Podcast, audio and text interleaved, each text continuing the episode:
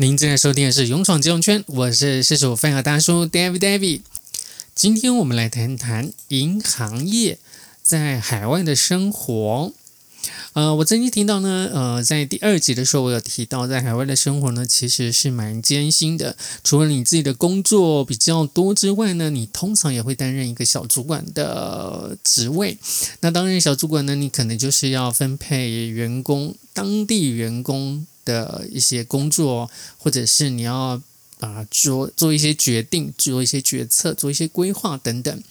那我最近呢，在浏览我自己的 FB 贴文的时候呢，发现了我描述了非常多非常多的海外生活的一些事情哦。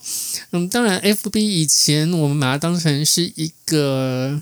日志，自己的网志，什么事情都会往 FB 里面 po。但是我发现呢，其实近年近来哦，我把 FB 都当成是一个实际在做，就是你吃了什么好东西啊，呃，贴一些照片啊什么的来做分享。不过那时候把自己当那个 FB，我们当成是一个心情日志在写的时候，哦，现在回头来看的时候，才发现非常非常的好玩。当然自己以前写了一些比较情绪式的字眼，不过那也是一种。抒发心情的一个管道也没什么不好啦。FB 毕竟是写给自己看，而不见得是要给别人看的嘛，对不对？我是这样的认定啦，所以我自己写呢也都是，呃，想到什么就写什么，心情好就写心自己的心情好，心情不好想要骂谁呢？啊、就是会用暗喻的方式来骂这些人。但是我觉得，反正这就是自己的一个私人领域，即使，嗯、通常也不会公开啦，就是自己的好朋友会看到，自己有加入好友的才会看得到啊，也不是说全体的，呃，这个不设限的被公开给大家知道，所以我会觉得啊。有时候回头来看看这些 FB 贴文是蛮好玩的。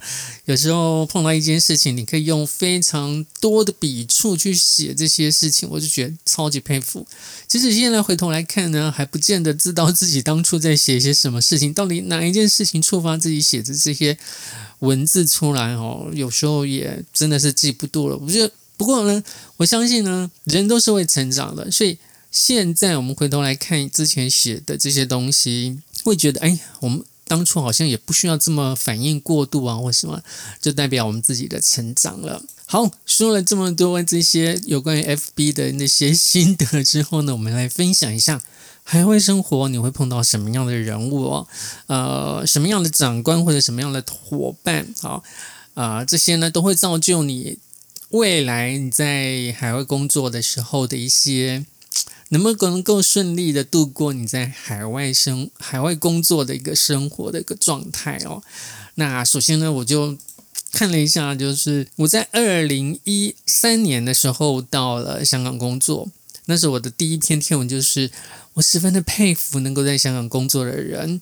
而且是超过三年以上的人，每天都是朝八晚八，偶尔是朝八晚十一，外加周末要加班八小时。这些长官的能力实在是太强了啊！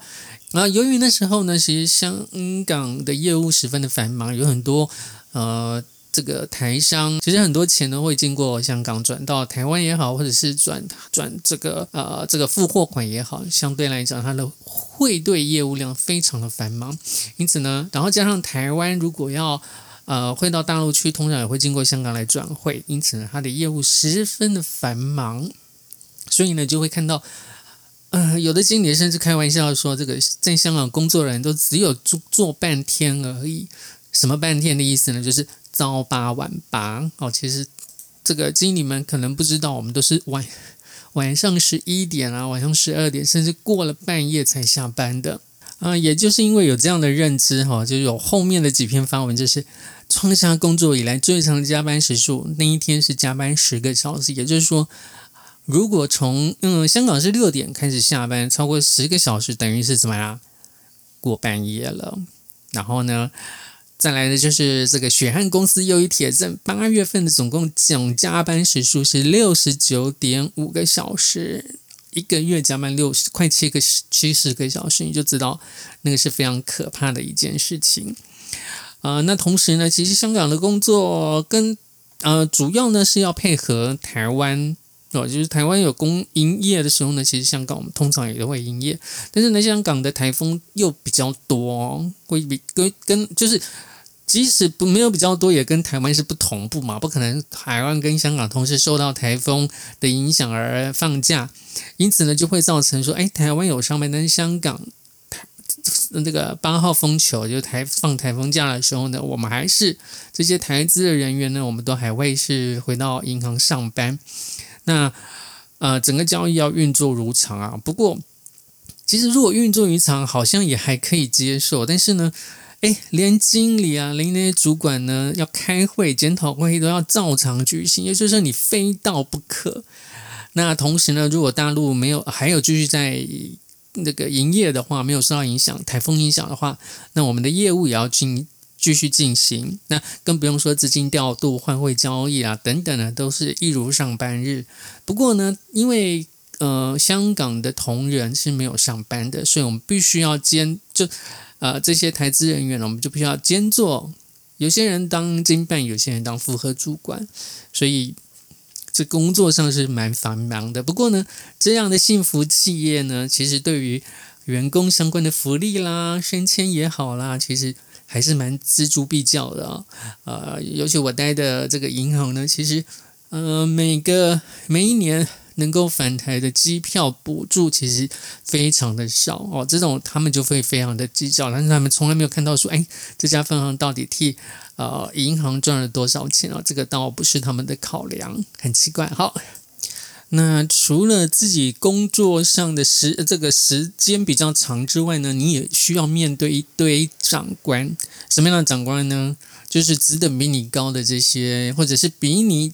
提早到香港工作的这些长官，他们呢可能就有一些不知道是不是在香港的那种高压环境工作太久，他们常常会有一些情绪化的一些这个发言。啊，像我就提到说，哎呀，一个主管的情绪化的骂到臭头。哦，这是因为呃，我们企业出了一个企划案，不过这种企划案其实你通常不会在台湾就已经熟练的嘛。啊，你通常都是做一些一般的业务，那这个清华一定又是一个很不寻常的这种发想，所以呢，这个主管呢就觉得啊。很糟糕，写得很差劲，什么什么的。但是呢，我觉得，嗯，你身为一个长官，身为一个资深的人员，对于一个比较之前的前辈来讲，不会没有写出一个好的企划，这不是也很正常的吗？你可以提供他一个方向啦，或者是给他一些建议啦。我想，这绝对会比你这种咒骂式的去批评一个企划案不好的，会来得更好嘛，对不对？那如果你觉得说，哎。嗯，我不好去修改你的计划案，那你也可以在你的意见调查，呃，这就是你的千层里面写上你的意见。也许经理就采见你的意，采纳你的意见，也会觉得啊，你这个主管真好，啊、有不一样的想法。那也许经理就批给你的想法嘛，对不对？这样不是可以展现你的能力，又可以啊心平气和的把这个签证签完，对不对？那另外呢，在海外工作有时候会碰到一些业务冲突的事情。什么什么是业务冲突呢？就是说你的行销人员，如果你的银行有配置有行销人员的话，跟你的那个作业部门有时候就会因为法规上的一些。规范，然后认知的不同，然后造成一些冲突啊。因为行销人员他认为那个业务还是第一的嘛，但是作业部门来讲呢，其实啊法令的遵循还是蛮重要的，尤其现在的法规规范的更加的严格。那我我们就曾经碰到一个，就是说，呃，因为这个业务瞧不定哦，所以就是。召开了一个高层主管之间的会议，那我是算是比较基层的员工呢，我们就需要呃在里面报告我为什么要做啊、呃，我为什么不做这项业务的原因。所以呢，他们就提到了说，如果说找到拒绝的理由呢，有生意为什么不做？这是行销人员的想法。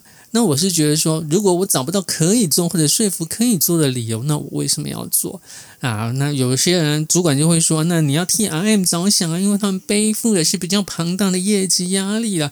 但是呢，相对来讲，你当这个上级主管机关来查核的时候，是谁的责任？是作业部门责任哦。业绩是一这种。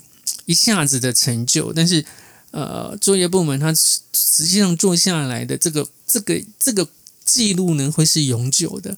好，就当主管机关来查核的时候，你要有办法去能够解释啊。如果你解释不过去的话，这个你就很难说我是为了为业绩，因为我有业绩压力，因为 RM 在背后背着逼着我，所以我非做不可。这个主管机关大概也不会接受这种理由吧。所以那时候呢，我就写下了一条一一点哦，就蛮好玩的。在职场上不需要有魄力，只需要厚着脸皮装不懂。官字两个口，当官的是当官的呢，只要有一张嘴。长官如果不敢下决策，任何事情都可以来讨论。讨论之后呢，又不能写成书面。好，问问问一些案子能不能做呢？我说不能做，那我把一些啊，但是呢，RM 说要做，那我就把它写成千层。但是这个主管。又觉得说不能写成书面，这个应该是私底下讨论就可以了，所以很难做哈。所以我觉得说，如果你真的想要到海外去工作，你除了嗯，你当然也可以说，我就全部都站到主管说什么我就做什么。当然，做一个听话的乖乖牌也可以，但是不要忘记哦，当出事的时候，这些主管是不是能够出面来挺你，这是一个非常大的一个重点哦。当然，如果他愿意来承担这些责任，那这种主管我相信也不会被员工在私底下咒骂。那通常我们会咒骂这些人呢，就是。他希望你做，但是他又不想承担责任的，对不对？所以，嗯，如果说你是派到海外去做一个这个沉默的基层员工，当然也是可以。不过，这种通常也，嗯，我是觉得不太可能有这样的机会啦。当然，呃，现在因为训练的成果不一样啊，以前我们毕竟还是需要中高阶主管才能够派外。那如果你是基层的经办，好像也只能乖乖的听话了嘛，对不对？当然了，不听话的经办也是有的啦。这个我会在下一集的时候跟大家分享九职等之乱。今天就先跟大家分享到这。我不知道，嗯、现在在海外工作的同呃这个银行人员，或者是你准备到海外工作的人，或者是说你向往海外工作的人，不知道有没有做好这样的心理准备？当你碰上了呃出一张嘴的长官的时候，你会如何的去面对他？你是要在背后冲康还是怎么样的？好，今天节目就跟大家分享到这。呃，如果喜欢这个节目，不要忘记持续的收听，也可以到 Facebook 按赞、追踪、留言、分享。同时呢，也欢迎订阅 YouTube 频道，并且分享出去。相关的链接都可以点击说明栏位。感谢大家，我们下一集和您空中再相会。